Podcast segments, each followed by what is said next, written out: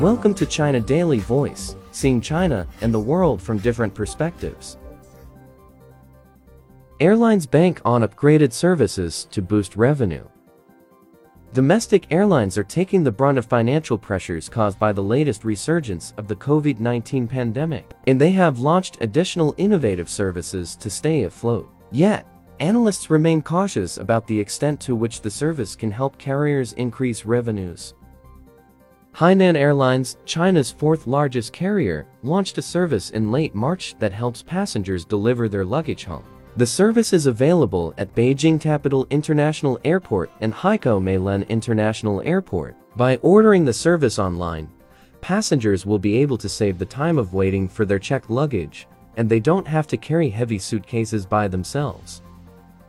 After passengers have checked their luggage at departing airports and within one hour after the flight lands, they can order the service through the app or by scanning the barcode at the airports, Hainan Airlines said. The company didn't disclose the specific number of people who have ordered the service so far.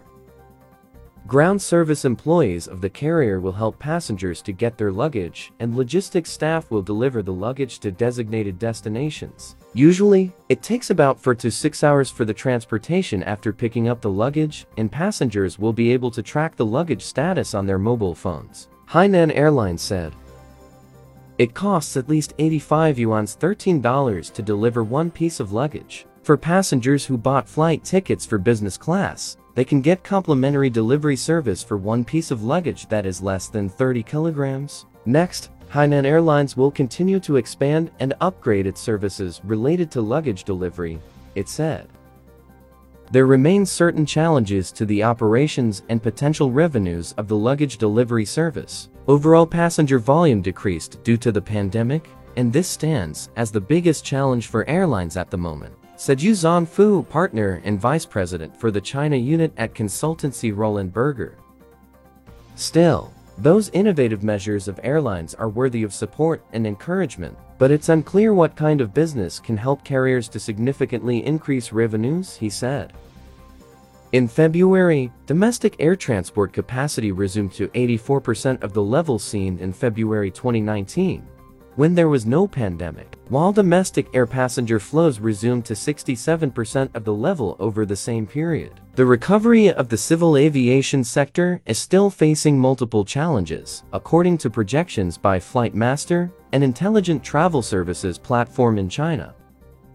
From March 1 to 27, a total of 8,779 flights took off from Beijing Capital International Airport, down 35.59% over the volume in February, Flight Master found. Meanwhile, in late 2020, Guangzhou, Guangdong province-based China Southern Airlines became the first domestic carrier to launch a luggage delivery service in China. Now, it provides the services at 19 airports and on nearly 200 domestic routes.